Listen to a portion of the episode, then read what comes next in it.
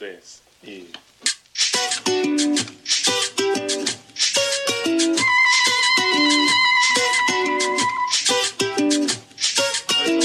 Y otra sería... Ay, decime la verdad. Hoy qué harías. Ay, decime la verdad. Si fuera el último día. Si fuera la última escena. Acabaría esta condena. Dejamos un rosario de errores. Si fuera la última copa. Saborearía cada gota. Celebraría la derrota. Después te beso a quemar ropa.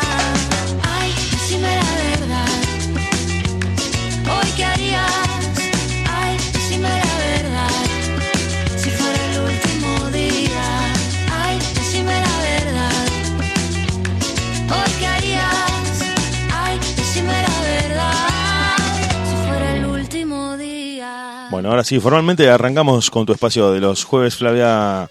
¿Cómo andás? ¿Cómo anda todo? ¿Cómo estás vos? ¿Cómo está la gente? Muy contenta de escucharte, de estar eh, encontrándose con vos todos los jueves. La verdad que esto mm, te lo digo siempre, a pesar de que ya lo sabés y que nosotros siempre lo contamos, la gente espera tu espacio, disfruta mucho de todas estas charlas y que a pesar que uno, yo creo que tanto a vos como a mí, nos queda la sensación de que hay un montón de temas más para tratar de los que ya tratamos en el aire, la gente disfruta mucho de este podcast en vivo que hacemos y que va quedando colgado. Les avisamos a todos, ¿no? Eso, queda colgado en internet para que lo vuelvan a escuchar, compartido en tu Facebook, compartido en el Facebook de la radio y mm, que vos, esto lo vamos a decir al principio y lo vamos a decir al final, vos eh, todos los lunes a las 20 haces tu mensaje semanal en tu página de Facebook, lo transmitís en vivo e incluso la gente puede interactuar con vos, puede elegir números. Yo no lo puedo mirar porque justo me, me toca hacer el, el noticiero, pero cuando puedo veo el video y la verdad que ya que estamos, ¿no? Ya que hablamos de tu mensaje semanal, eh, vi, alcancé a ver algunos minutos el otro día de uno en el que tratabas eh, cómo nos definimos a partir de las etiquetas,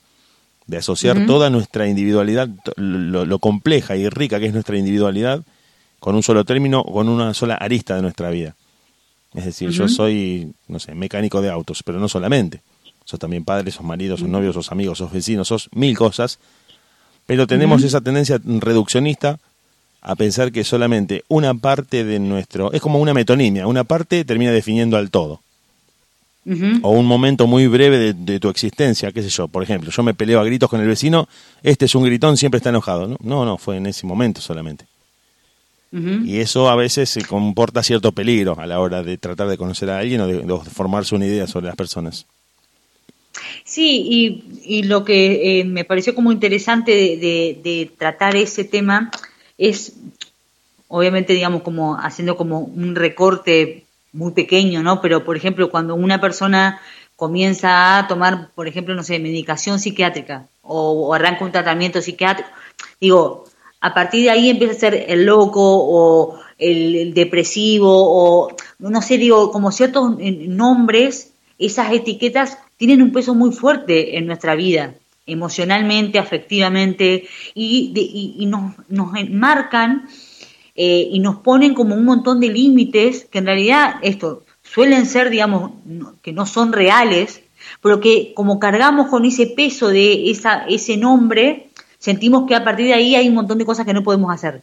Bueno, con eso, con los tratamientos médicos pasa mucho, pero también nos pasa, por ejemplo, esto, pasar a ser divorciado, casado, viudo, eh, no sé, esto, tra- trabajo en tal cosa, eh, son como distintos nombres, distintas etiquetas que nos vamos poniendo. El tema es que esas etiquetas muchas veces nos limitan y no nos damos cuenta. Entonces, lo que quería como traer un poco era a, que pudiéramos como empezar a, a- registrar eso, que muchas veces nos sentimos como muy cómodos con esas etiquetas, digamos, muchas veces son como nombres que nos quedan, que nos sentimos bien, que nos hacen, digamos, que nos queda como cómodo, pero también tiene un, todo un costado que muchas veces desconocemos, que nos generan efectos. Entonces, bueno, la idea era como empezar a, a hablarlo, eh, como empezar a traerlo y, y que nos quedemos como un poco pensando en esas cosas y ver los efectos que tiene en nosotros. Sí, sí, me pareció porque eh, Dalmiro Sáenz en un libro que se llamaba, mira, creo que se llama Carta abierta a mi futura ex mujer. Le puso un nombre menos marketinero que imposible, ¿no? Pero en uno de esos textos decía que eh, Occidente es una sociedad de etiquetas y que a veces las etiquetas le son necesarias al sistema para poder clasificar a las personas en términos de productividad, como, como, como termina comportando un, un, eh, un resabio ideológico, político y económico principalmente, para saber si vos sos una persona que puede desempeñar alguna tarea, si vas a formar una familia productiva para que le genere al Estado todo un movimiento económico, entonces terminamos definiendo a las personas, el desempleado, el que trabaja de contador, de mecánico, de albañil o de lo que sea, y terminamos señalando a las personas por un montón de mm, rasgos que son una pequeña parte de sus vidas y que nos permiten saber si están o no en la franja de la productividad. Bueno, en ese sentido, eh, eh, como que me, me, quedó, digamos, como de un momento eh, trabajando en, como en un área particular, pero como que nos traían todo el tiempo esta noción de las personas nos podemos como eh, considerar en distintos momentos de nuestra vida, es como si alguien viniera y te sacara una foto, bueno, a ver, eh, suena el flash, ¿qué, ¿qué pueden decir de vos en este momento de tu vida? Bueno, con estas etiquetas nos pasa eso. Es un momento, o sea, por ejemplo, no sé, alguien eh, fallece un familiar, no sé, por ejemplo, la pareja. Bueno, está entonces en esta condición de viudo. No es que toda tu vida a partir de ahora vas a ser viudo, es un momento de tu vida. Digamos, sí, podés ser toda, digamos, el resto de tu existencia, podés estar sin una nueva pareja, entonces vas a ser viudo, en términos legales. Pero está bueno como esto, identificar Sí, pero yo me puedo sentir bien, me puedo sentir contento o me puedo sentir muy mal, me puedo sentir triste y estar con la sensación de estar atravesando un duelo todo el tiempo que me quede de vida. Digamos, hay distintas maneras. Sí, Hay- sí, eh, porque también como, comporta un... Con lo que, No, que también Ajá. decía que comporta un, un componente cultural en el que la persona que enviudaba no tenía derecho a rehacer su vida, tenía que mantener y sostener un duelo prácticamente eterno, porque en la teoría religiosa había separado, había sido separado por, por la ley de la vida de la persona con la que se había casado con ese para siempre, que a veces resulta tan pesado, y que después eh, nos terminamos dando cuenta, por suerte, ¿no? En una evolución de la sociedad, de que no es todo para siempre, no es todo absoluto, las cosas no son totales, y que estamos sujetos a una dinámica que nos enriquece, no es que uno tampoco tiene que renegar de lo que era en el pasado, que a veces también hay que reconciliarse con eso, hay que entender que uno evoluciona y cambia porque va eh, alternando otros intereses, va pasando por otros momentos en su vida, va relacionándose con otras personas, con otras actividades, y muchas veces también se nos tilda de contradictorios o de ilógicos cuando te decían, bueno, por ejemplo, no sé, a vos te gustaba ir de campamento todo el tiempo y ahora querés ir a un hotel, ¿quién te entiende? No, bueno, en ese momento me gustaba ir en una carpa y bueno, ahora ahora no, no me gusta tanto. Entonces también entender que la dinámica es más lo que nos define que lo estático. No es que vos sos contador y vas a hacer toda la vida contador. A lo mejor, te- no sé, tenés ganas de renunciar y dedicarte a, a viajar o a poner una agencia de turismo o a manejar un taxi, en lo que se te ocurra. Porque mm, entendiste otras cosas o, sos una persona muy arraigada a tu provincia, a tu ciudad y decidís cambiar y viajás a la otra punta del país. Y necesariamente eso no te define. El tema es que muchas veces, eso por ejemplo, la- la- el, el etiquetarnos como, bueno, soy contador, es como, te da como un montón de garantías en un momento con respecto a algunas cuestiones, pero también te limita a explorar un montón de otras que tal vez te dan curiosidad, que tal vez tenés ganas, y hay que trascender eso, ¿no? O sea, hay gente que todo bien y que puede hacer como muchas cuestiones diferentes al mismo tiempo, pero hay mucha otra gente que no, que no se anima. Bueno, yo soy abogado, ¿cómo voy a hacer aparte una peluquería, por ejemplo? Bueno, tal vez tenés ganas de tomar un curso de peluquería, hacelo, probá, pero no, estoy abogado, tengo que mantener como un nombre o, o un estatus o, o no sé qué. Y esas cosas nos limitan. Entonces, bueno, un poco la idea era eso, ¿no? Como eh, empezar a, como a, pensar que la idea de las etiquetas muchas veces es eso, es como encerrar, encasillar en, esta persona es así, dos puntos abajo, ¿no? Y no más. Y somos mucho más que eso.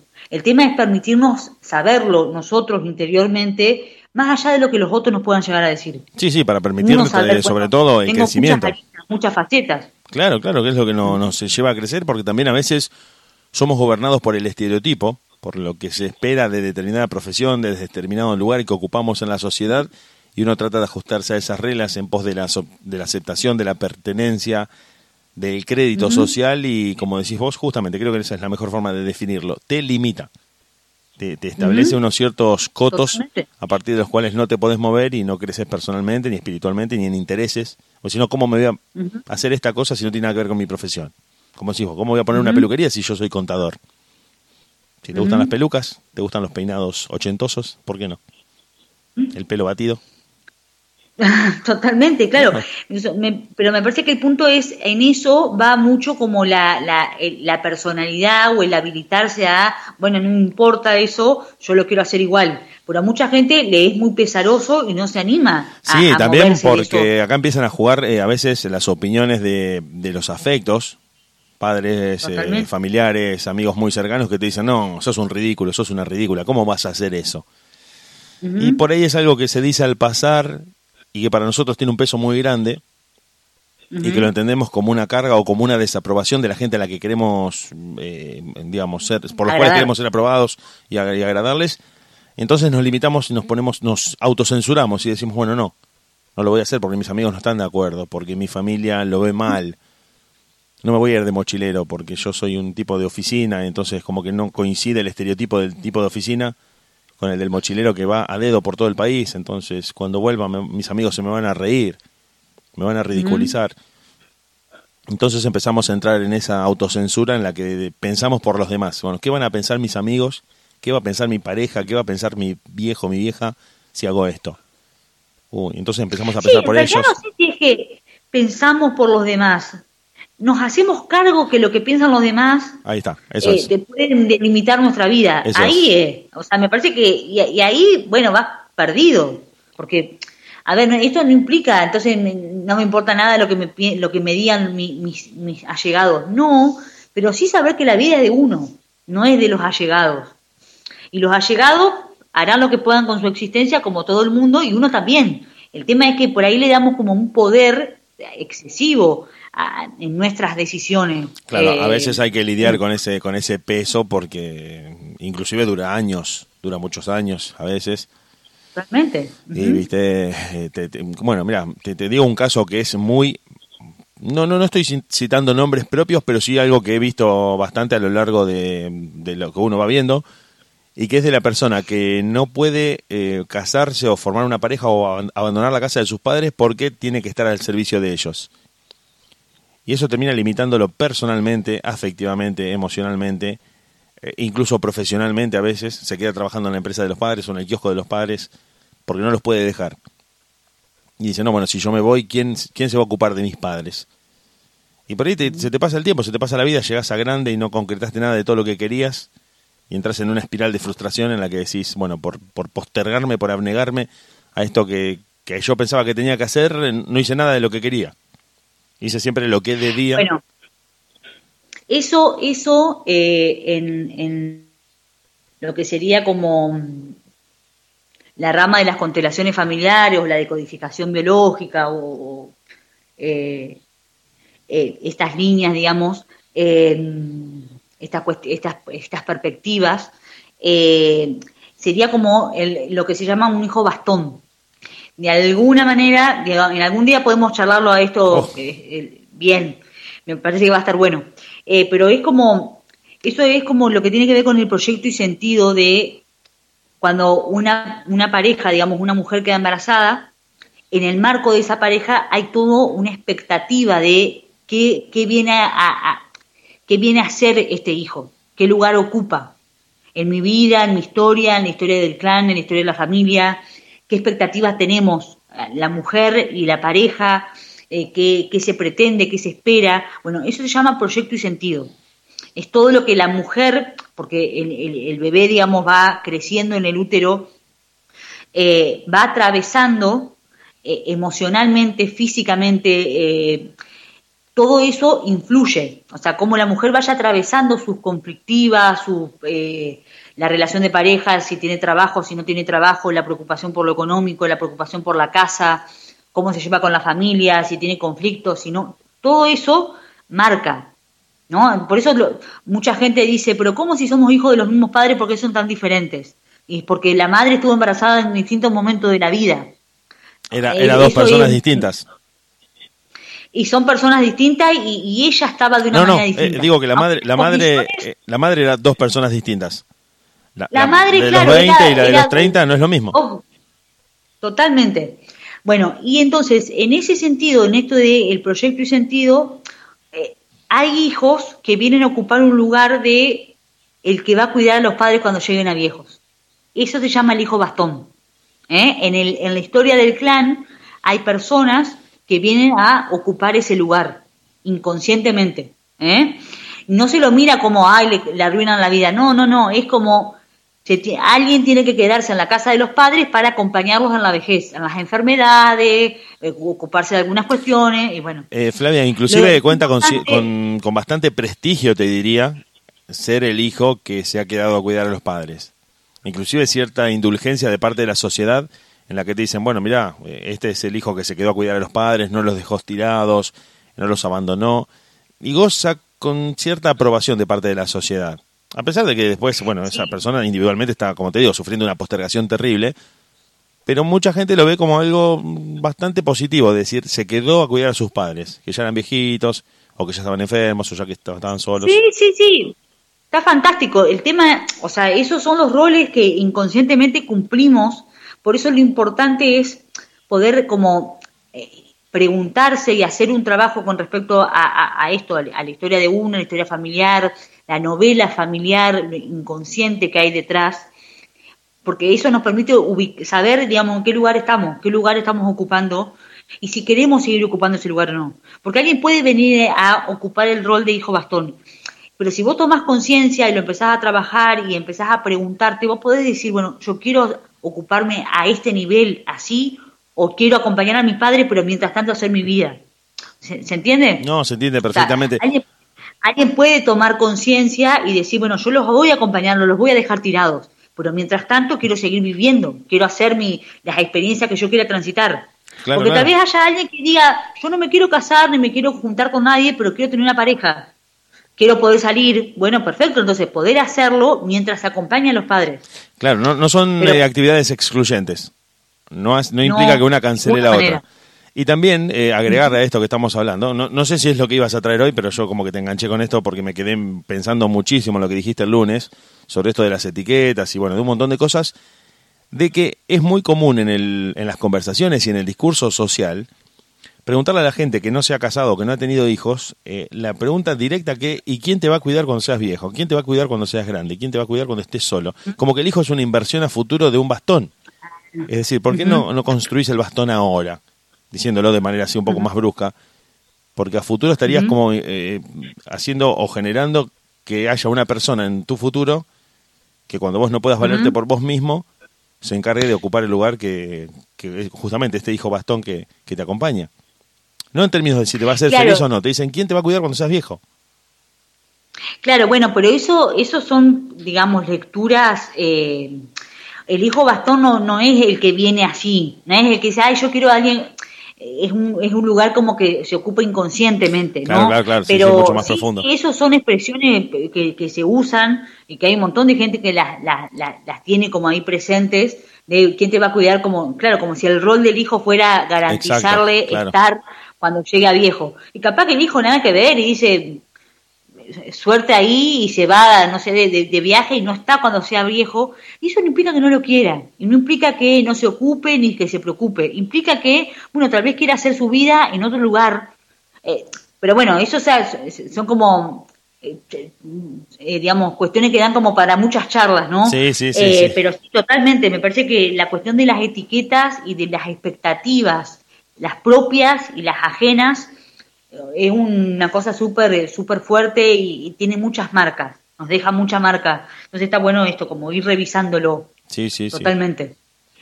Bueno, hoy quería traer otro otro tema eh, bastante diferente. Pero Bueno, bueno, pero ¿sabés lo que yo digo Eh, siempre, Flavia, cuando vendo tu espacio, cuando hablamos de que vos vas a estar el jueves? Que si bien son temas muy diferentes y que a- en apariencia no están relacionados, todos terminan eh, teniendo que ver con nuestra cotidianidad. Todos tienen, todo lo que vos hablás acá los jueves tiene que ver con lo que nos pasa a todos día a día. Y algunos por ahí pueden estar atravesando por un momento especial en la pareja, otros por un momento particular con los padres o con un momento personal. Y todo lo que vos hablás los jueves, acá una parte de los oyentes, porque ya te digo, alguno te puede decir, no, yo con mis papás estoy bien, no tengo ningún problema del que hablaron ustedes. Pero justo tocaron un tema de pareja que me resonó muchísimo, porque es lo que me está pasando, así que termina estando todo de alguna manera relacionado. Totalmente, porque la idea es eso, es poder como traer temas que, que nos, que nos toquen a todos, eh, desde un lugar o desde otro, eh, son como lo- los grandes temas de la vida, ¿no? Las relaciones de pareja, las relaciones eh, laborales, las familiares, o sea, son como los grandes aspectos que uno quiera o no quiera, siempre nos toca. Sí, sí. Eh, porque me siento bien, porque me siento más o menos, porque necesito modificarlo, por lo que sea, a todos nos, nos, nos influye, digamos, de alguna manera. Hoy lo que quería traer es un concepto que está dando vuelta bastante así como por distintos lugares, que es esto de la responsabilidad afectiva. Grande, gran, gran tema, gran. Eh, y lo que, lo que me resonaba, digamos, de como obviamente es un recorte porque se puede hablar muchísimo de esto, Sí, ya lo pero creo. lo que me resonaba es eh, en relación a estos como eh, modos de cuando se está conociendo a alguien, ¿no? Eh, eh, como el, primer tiempo de estar conociéndose con alguien nuevo, digamos, alguien que uno dice, bueno, yo a esta persona no la conozco de antes, no tengo ningún tipo de contacto, la empiezo a conocer ahora, me empiezo a poner en contacto. Y bueno, no sé, se, encuentran un par de veces o, empiezan a- a mandarse mensajes por redes sociales, por, bueno, esto, ¿no? Distintos lugares. Y de repente, uno de los temas que quería traer es esto que se llama gostear. Es un tema que viene de, fanta- de fantasma, The ¿no? Ghost, en inglés. Exacto. Que sería como más o menos que venían en contacto todo bien y de repente la otra persona desaparece sin decir nada, sin dar ninguna explicación. Eso es como por un lado. Y por otro lado, otro, te- otro concepto que se llama, o bueno, que en, en castellano podría ser esto como de mantener como la velita prendida, ¿no? Siempre como ahí atento, te- te- eh, poner como un me gusta a una foto, hacerle un comentario a algo que la otra persona publicó, pero en realidad nunca te invito a nada. Nunca te termina diciendo, che, vamos a tomar algo, vamos a una cita, o como que nunca termina como concretándose nada, pero está la otra persona ahí, siempre como, mirá que no me fui, eh, mirá que no desaparecí totalmente, estoy acá. Enviando pequeñas señales de presencia. Pequeña señal de presencia que en realidad es, no estoy, pero un poco que sí, un Pero poco tampoco que no. no. estoy. No estoy, pero tampoco estoy. Claro. En ese- interregno ahí. Claro. Entonces, lo que quería traer hoy con respecto a esto de la responsabilidad afectiva son como dos maneras de ver esto. De, de los dos, es como que fuera como las dos caras de la misma moneda, ¿no? Por un lado, en esta noción de el fantasma de gostear es alguien que empiezan a salir, o sea, un- dos personas, mismo sexo, sexo diferente, lo que sea, empiezan a salir y de repente uno de los dos no, no, no manda más mensajes, no se conecta más, es más, puede hasta bloquear, eh, eliminar de las redes sociales sin dar como una explicación como lógica o, o una explicación al menos, algo, ponerle como alguna palabra al asunto. Y en este sentido, la responsabilidad afectiva, lo que me, me quedaba, digamos, como pensando y me parecía como interesante traer hoy es, ¿qué nos pasa como a, las personas si uno está en un contacto con alguien, uno puede decir, bueno, pero a mí no me interesaba tanto, o yo no pretendía lo mismo, bueno, perfecto. Pero, ¿qué pasa con esto de cuando yo empiezo a chatear con alguien o conectarme con alguien, no sé, nos encontramos en una cita, empezamos a vernos un par de veces y me doy cuenta que no me gusta, me doy cuenta que lo que lo que le pasa o cómo vive no me resuena, cómo se maneja con algún tema, la verdad que no me gusta, ¿Qué pasa con esto de poder ponerle palabras a eso? ¿No? Poder decir, darle una explicación. El otro es una persona exactamente igual que uno, que tiene eh, emocionalidad, que tiene afectividad, que entonces que uno se vaya sin decir nada, también es como una falta de, de respeto, ¿en qué sentido? De me voy, no te explico nada, o sea, no vale la pena ni siquiera gastarme en explicarte. Algo de eso, ¿no?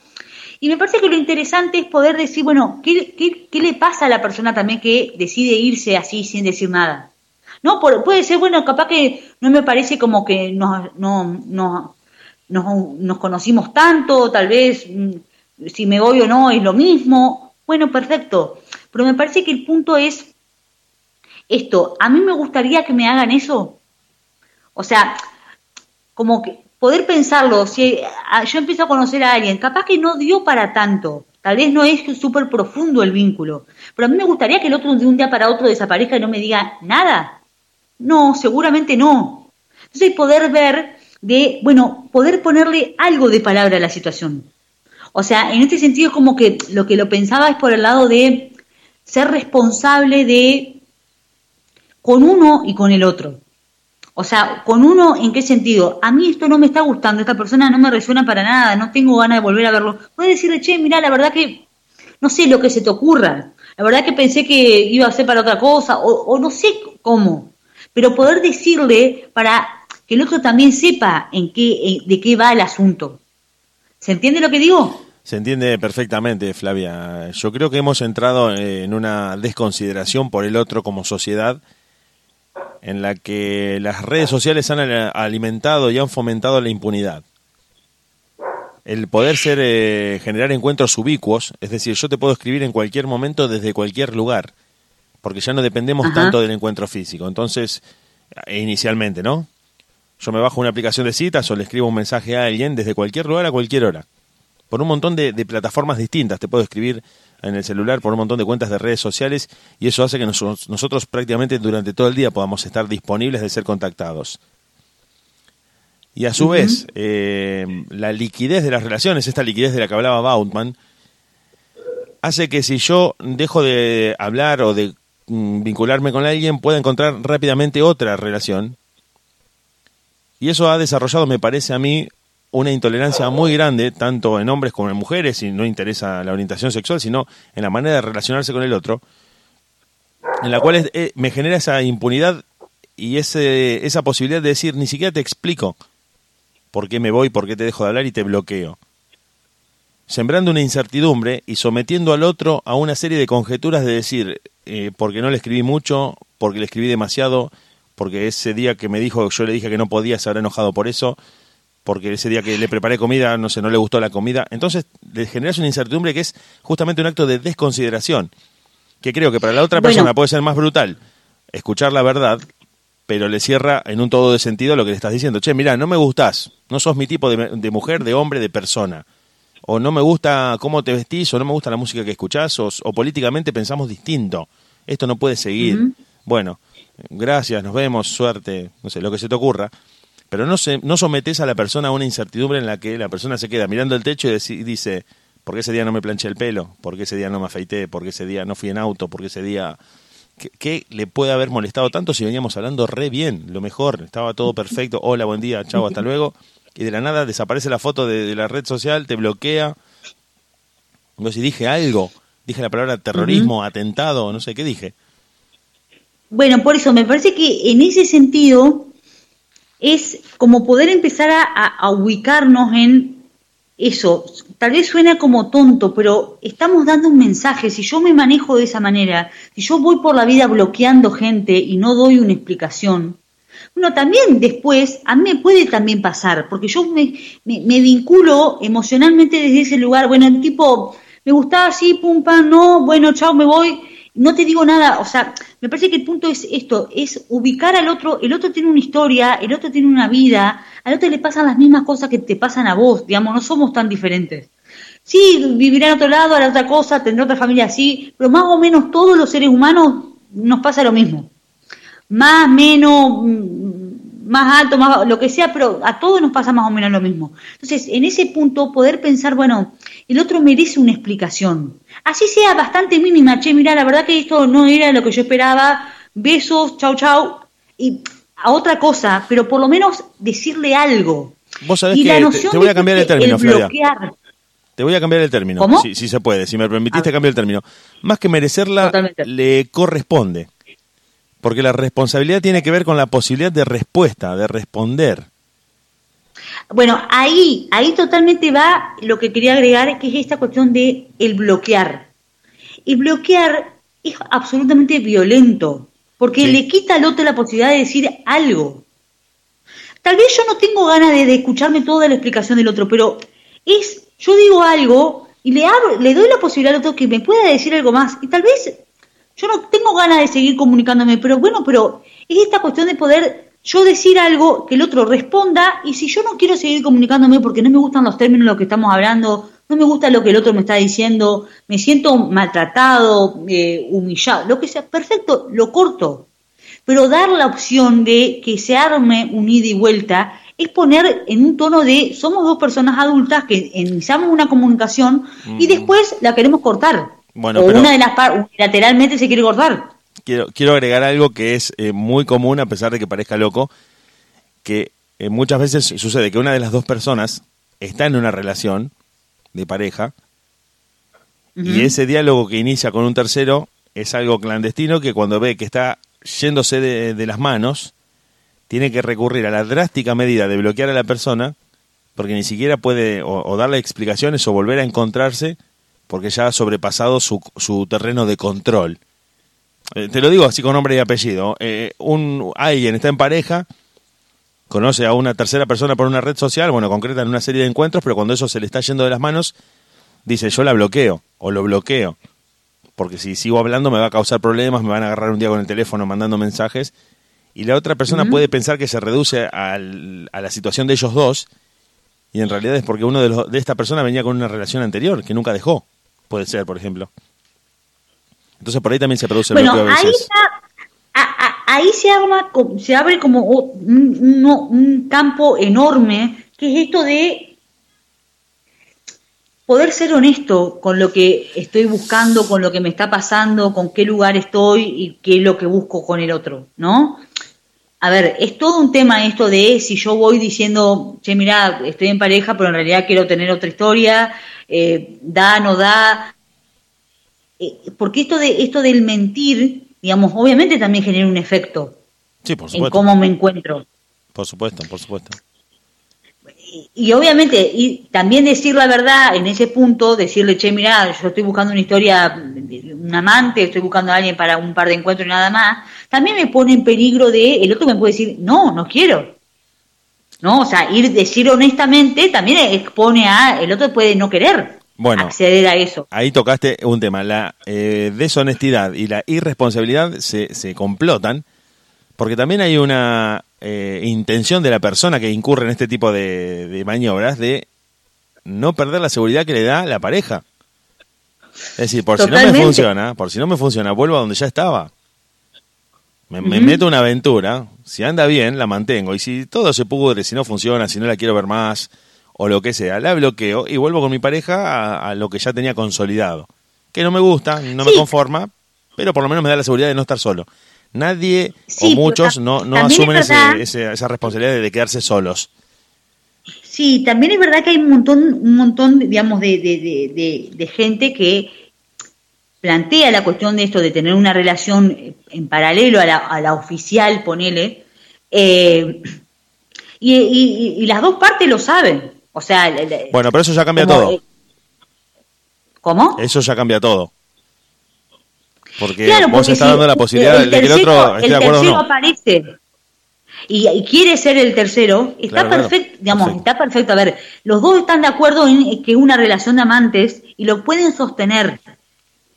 El tema es cuando esto, cuando se, se, se, se, se va por el lado de no decir claramente ciertas cosas, obviamente después en algún punto eso queda en evidencia, ¿no? Porque cuánto tiempo se puede sostener una mentira en esos términos. Pero ponerle que alguien no lo quiera ver o lo que sea, bueno, se puede sostener un tiempo. Pero a lo que iba es, esto tiene efectos en el que miente, en el que, eh, digamos, tiene efectos eh, a nivel emocional y tiene efectos eh, esto en el vínculo, en lo que yo doy y recibo. Volviendo un poco a esto, ¿no? De las redes sociales y estos, estos eh, como que bueno, que hoy en día con la cuestión de la cuarentena, por ejemplo, está a full, ¿no? Con mucho despliegue, todo esto. Esta cuestión de, eh, de como de la claridad o, o de poder, digamos, decir eh, esto, qué se está buscando, qué es lo que se busca, qué es lo que se quiere, qué no se quiere, o sea, poder ir diciendo esto, me parece que tiene que ver con poder dar como un, mensaje al otro y también de- esto, ¿no? Por ejemplo, alguien puede decir, bueno, tengo cinco o seis conversaciones abiertas y voy chateando y co- comunicándome con cinco o seis. Está bárbaro si vos lo querés hacer, pero el punto es también, ¿no? Después como que aparecen, esto yo lo veo mucho en el consultorio, de las personas que te dicen, bueno, yo me estoy comunicando con uno que es el que más me gusta, lo quiero seguir viendo, bueno, pero mientras tanto mantengo en paralelo cinco o seis conversaciones más. Pero después yo me llego a enterar que el otro se encontró con alguien, habló con... Ah, eh, se arma una guerra campal y me siento ofendido y, humillado y cómo fue capaz... Y esa persona no, no reconoce o no, no quiere ver que en realidad ella también estaba haciendo lo mismo. Ah, bueno, pues no es lo mismo, yo no me encontraba. Bueno, sí, pero vos mantenías. O sea, no sé si se entiende el ejemplo que estoy dando. Bueno, pero ahí, ahí entra a jugar ese desbalance. algo que yo no doy. Bueno, es, es justamente esa irresponsabilidad y esa eh, ese desbalance en el que eh, yo sí puedo, pero los demás no. Es decir, si yo lo hago está bien, yo lo puedo hacer, tengo lugar y tengo el, el, poder de hacerlo, pero el otro no puede, tiene que estar disponible y expectante a ver cuando yo quiera. Claro, pero me parece que lo que está bueno poder reconocer de eso es que yo también haciendo eso doy un mensaje, esto como energéticamente. Si yo estoy simulando que pongo toda mi energía o apuesto a una historia, pero en realidad, por si las moscas tengo tirado así como un par de redes más, porque no vaya a ser que no funcione, bueno, yo también estoy dando un mensaje de desconfío, en realidad no estoy tan seguro, en realidad, no sé, por las dudas mantener varias velitas prendidas porque no vaya a ser... Que... Eso también energéticamente yo no estoy del todo disponible. Y eso, alguien puede decir, no me importa si energéticamente está disponible o no, mientras el otro no se entere. Sí, está bien, pero eso tiene efectos en realidad. ¿Se comprende? Sí, eh, eh, totalmente, Flavia. nos genera un deterioro emocional, un deterioro afectivo. Claro. Nos, también nos deja una huella en cuanto a la forma de relacionarnos, porque uno termina haciendo, haciendo carne esa forma y ese hábito de decir, bueno, sí, estoy con vos, pero paralelamente estoy hablando con varias personas por las dudas, por si las moscas. Y como que el compromiso ya desapareció de mi práctica habitual. No me comprometo en una relación, apuesto hasta lo último, bueno, no funcionó, eh, transito por un duelo, por una superación de este proceso por el que pasé y vuelvo a ver si me puedo relacionar con otro. No, creo que vivimos en una velocidad y en una lógica, en una dinámica de, de tanta vorágine, de tanta adrenalina en la que vos decís, bueno, me dejé de ver con esta chica hoy y ya el fin de semana estoy hablando con otra que voy a salir y voy tapando un agujero, un bache con otro. Y eso va dejando un sedimento emocional y un residuo afectivo en el que yo no termino de, cerrar ninguna historia. Y eso provoca una huella para mí, una huella emocional en la que uno se deteriora. Se deteriora la Totalmente, provoca una huella y aparte me parece que también eh, se escucha, digamos, mucho esto de, bueno, no importa, voy a hablar de una red en es uno que conocí en Tinder. ¿no? Bueno, total es alguien que conocí en como ninguneando, digamos, como bueno, como lo conocí en este, en este, en este ámbito, no importa, no significa nada. Y en realidad significa también emocionalmente energéticamente, encontrarse con alguien, tener un, par de encuentros, aunque no sea como tal vez el, amor de tu vida, o sea, o, que no lo puedas considerar, fue súper importante, pero significó algo. Entonces también darle lugar a, bueno, me puedo sentir triste, me puedo sentir mal cuando termina. No es, ah, bueno, no pasa nada, sí pasa. Si para vos significó algo, pasa. Entonces poder darle lugar a, bueno, me siento mal unos días, estoy triste, tal vez me, puedo llegar a angustiar, largar a llorar, darle lugar a eso. No es, ay, no, no pasa nada, porque me parece que el punto es, intentamos como menospreciar, como no significó tanto cuando en realidad para vos significó. O tal vez algunos vínculos no, y está bien, pero el punto es no mentirnos con lo que significan esos vínculos. Sí, eh, quiero marcar una cosa que, que, también suma a esto y que tiene mucho que ver con el cataclismo que provoca en nosotros, en nuestra generación, este, este, este paso de, del encuentro presencial al encuentro virtual. Porque nosotros, nosotros creo que somos de la misma generación, nosotros somos los 70-80osos, que nacimos en esa época más o menos, y que vivimos la, la, época en la que todo era presencial y fuimos incorporando como un elemento más la virtualidad, en oposición a otras generaciones que vinieron después, donde lo virtual está aceptado desde el vamos. Y para nosotros también fue como una, un cierto conflicto decir, bueno, pero pará, yo era toda una ceremonia de me juntaba con mis amigos, íbamos al boliche, conocía a alguien, empezábamos a vernos con cierta regularidad. Y de pronto encontramos una herramienta que estaba disponible para decir toco un botoncito y veo fotos como en un catálogo de gente que me puede gustar o no, cuando en el boliche tenía que caminar hasta las 5 de la mañana hasta que alguien me contestara un hola. Y las generaciones más, más jóvenes, las posteriores, directamente se vinculan en el terreno de la virtualidad. Lo hacen exactamente al Ujú. revés. Cuando llegan al boliche ya está todo hablado. Cuando se encuentran en el boliche. Claro, pero, pero me parece que aún así, digamos, con las generaciones que por ahí más, más como se tiene como más confianza aparentemente o más recursos para lo presencial, eh, o, estas generaciones, o hoy estamos todos, digamos, en lo mismo, pero me parece que el punto es esta cuestión del el encuentro con el otro, nos implica una responsabilidad, digamos, nos, nos, nos expone afectivamente. Nos expone, querramos o no querramos, en qué es lo que busco, cómo me comporto, cómo me manejo, qué lugar le doy al otro, qué lugar le doy a lo que a mí me pase, lo que yo quiero para mí. Y entonces, si yo escucho lo que el otro quiere y lo que le pasa, ¿qué hago con eso? ¿Lo puedo respetar? ¿No lo respeto? Eh, ¿Le doy lugar? ¿No le doy lugar? O sea, son todas preguntas ¿Qué es esto, no? Básicamente es, me estoy exponiendo a encontrarme con alguien en una para una relación de pareja, para un par de encuentros, para una amistad, para lo que sea. El encontrarnos con otro nos expone afectivamente. Y entonces me parece que esto de la responsabilidad afectiva lo que nos, nos lleva es a, bueno, ¿qué tan honesto soy yo con lo que quiero, con lo que doy, con lo que pido, con lo que digo que pido? Eh, y entonces me parece que el punto es como uno puede, por ejemplo, no sé, cortar una historia con alguien porque no te gusta, porque no va, pudiendo ser respetuoso, poniéndole palabra a la cosa sin lastimar, sin herir, pero ser claro, decir, mira, me está pasando esto, la verdad que no va, o, o como sea que la persona lo diga, pero siendo respetuoso de, bueno, llegamos hasta acá. O me puedo ir esto desapareciendo en acción y eso también a mí me genera algo, porque no es verdad que para el que se va eso es gratuito. No decir nada también te genera algo. O sea, no es que ah, solo le genere una, una che, pero ¿qué pasó al que fue dejado en esos No, no, términos? vos sabés- Para el que se va también. Vos sabés que obraste mal, sabés que, que debías una respuesta, justamente desde la responsabilidad de decir.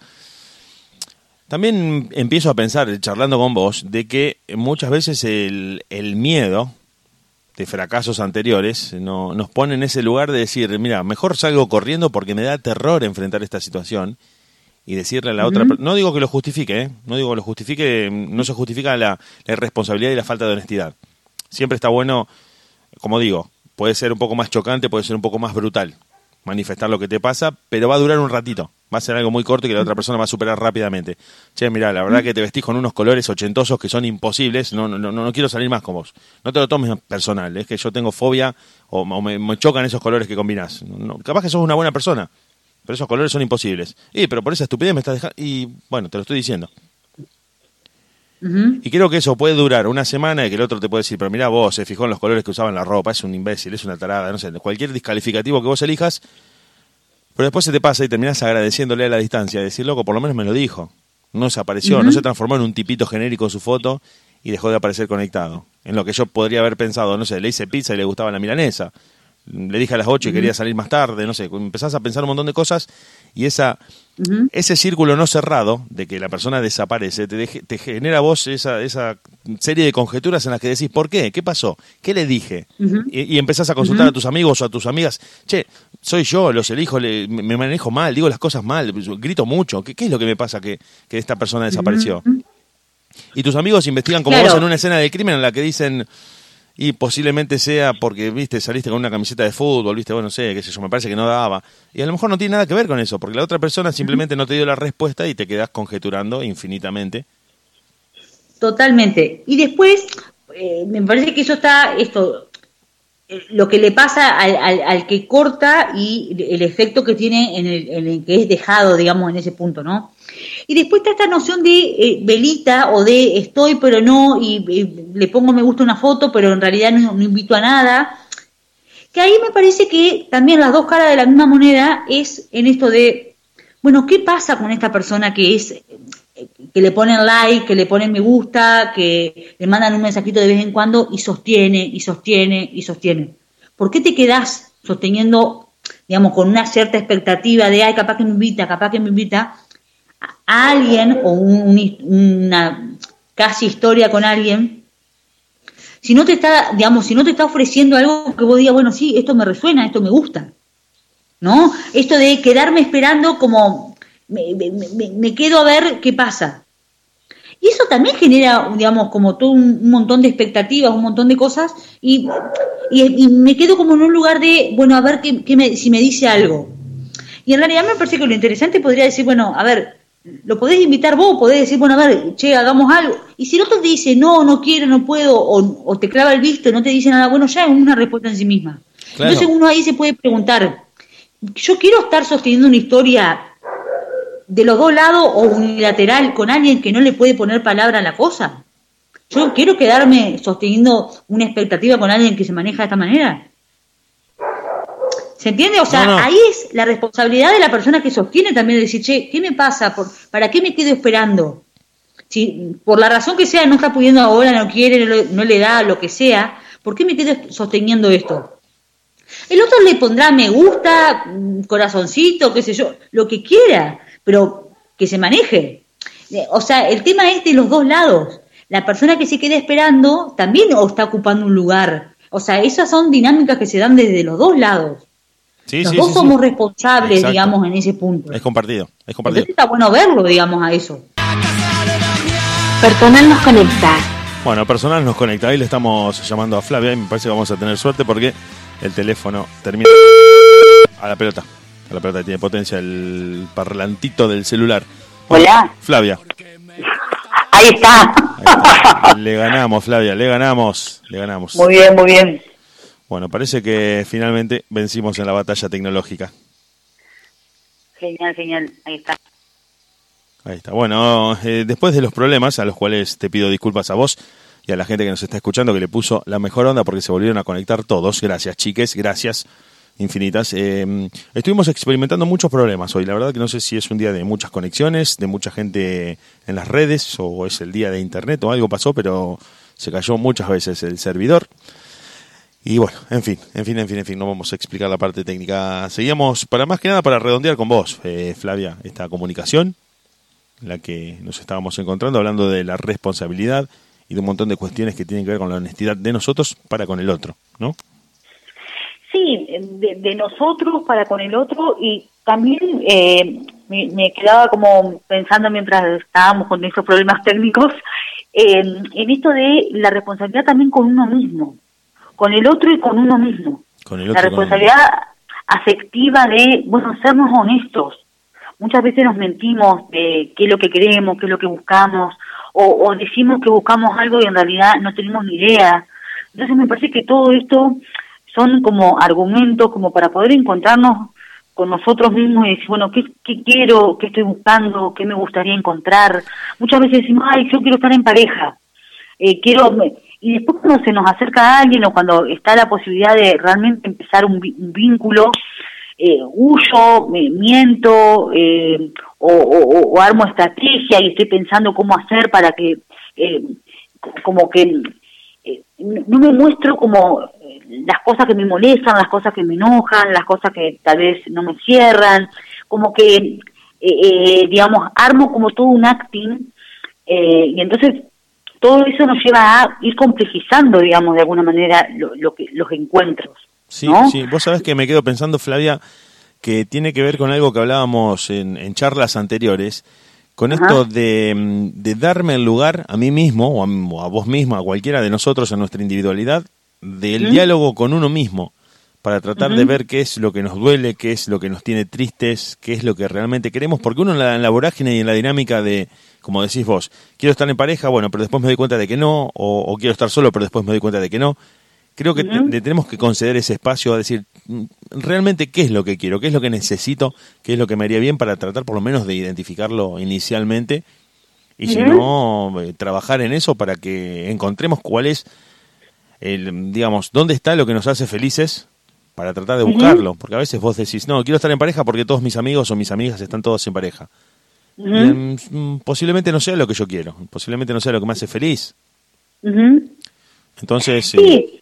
Digo, sí, ¿no? sí, totalmente. Me parece que son todas, eh, digamos esto, cuestiones que, que nos pueden llevar, si nos damos la oportunidad, a, a esto, encontrarnos, preguntarnos y, y- y realmente empezar a como a, a- a esto, bucear interiormente de qué es lo que qué es lo que quiero para mí en este momento.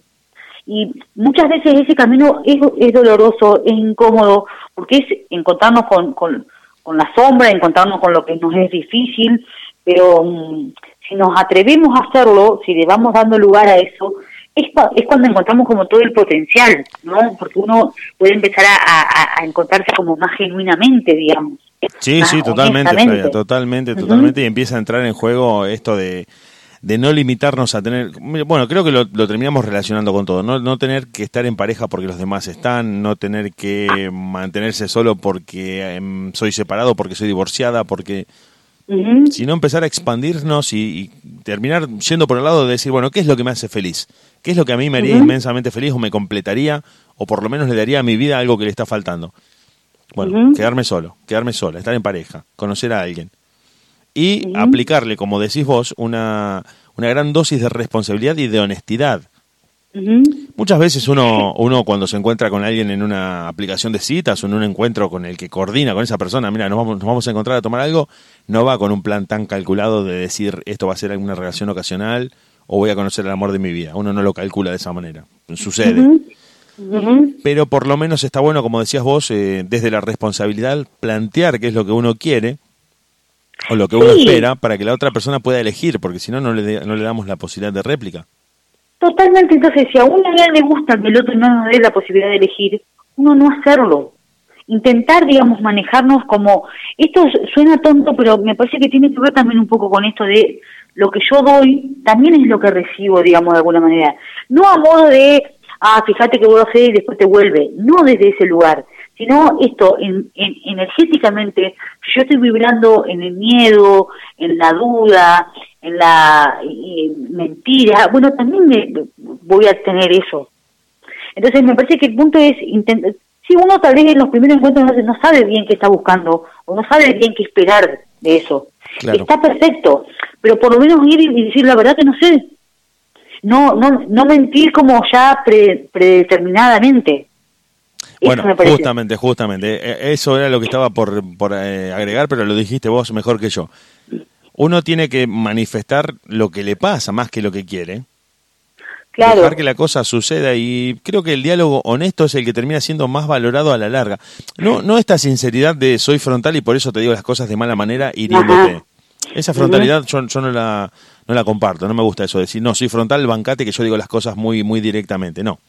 Sino simplemente en un, en un diálogo amoroso, pero no en el sentido de, oh, nos amamos, nos enamoramos. No, amoroso en el sentido de, del acercamiento, de contarle a la otra persona qué es lo que nos está pasando, porque cada uno de nosotros venimos con una historia, y decirle, mira, yo vengo, eh, acabo de salir de una relación, o hace mucho tiempo que estoy solo, o estoy triste porque las, las personas con las que me vinculé últimamente no me han, no me ha ido bien, y que la otra persona pueda decirte, no, mira, estoy en una situación totalmente distinta a la tuya, creo que juntos nos vamos a sumar, por más que nos guste vernos, eh, o, o a, lo- a la inversa, así, mira, me pasa más o menos lo mismo, podemos charlar y, y- y generar un vínculo un poco más sano que simplemente el encuentro ocasional de decir, bueno, estamos, la pasamos bien y después no me importa lo que te pase fuera de estar conmigo. Totalmente, me parece que, que, o sea, esto, si uno va intentando ser claro, yo no digo que eso sea sumamente sencillo, de ninguna manera, pero me parece que, que de eso se trata, digamos, la responsabilidad afectiva. Saber que si uno va mintiendo, bueno, también eso tiene consecuencias para uno y para el otro. Y si uno va intentando ser honesto, aunque sea difícil, aunque sea incómodo, bueno, también eso tiene consecuencias. No, no, no, no, nos influye a uno y al otro. Eh, así que bueno, eso, digamos, un poco la idea era traer ese tema. Me parece que se puede seguir ampliando y, tra- y, y- y, digamos, esto, como mirarlo de diferentes aristas, pero bueno, era como para arrancarlo, digamos. Sí, sí, sí, además porque todo termina estando relacionado, Flavia. Todo termina mm, tocando todos los temas y a pesar de que Internet no nos haya dejado, nosotros terminamos ya redondeando lo que habíamos traído para este jueves, que habías traído vos. Yo te mato a preguntas porque se me ocurren tantas cosas cuando te voy escuchando que digo, bueno, qué, qué buena oportunidad para, para preguntarle a Flavia.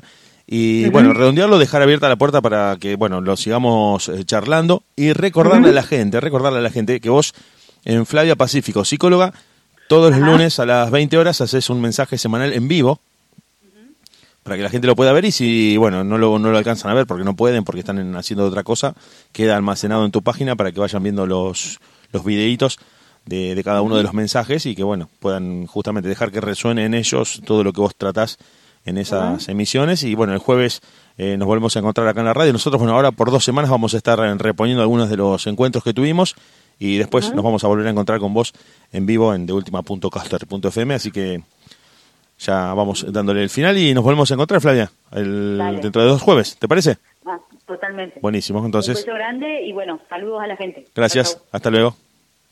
Tres. Y...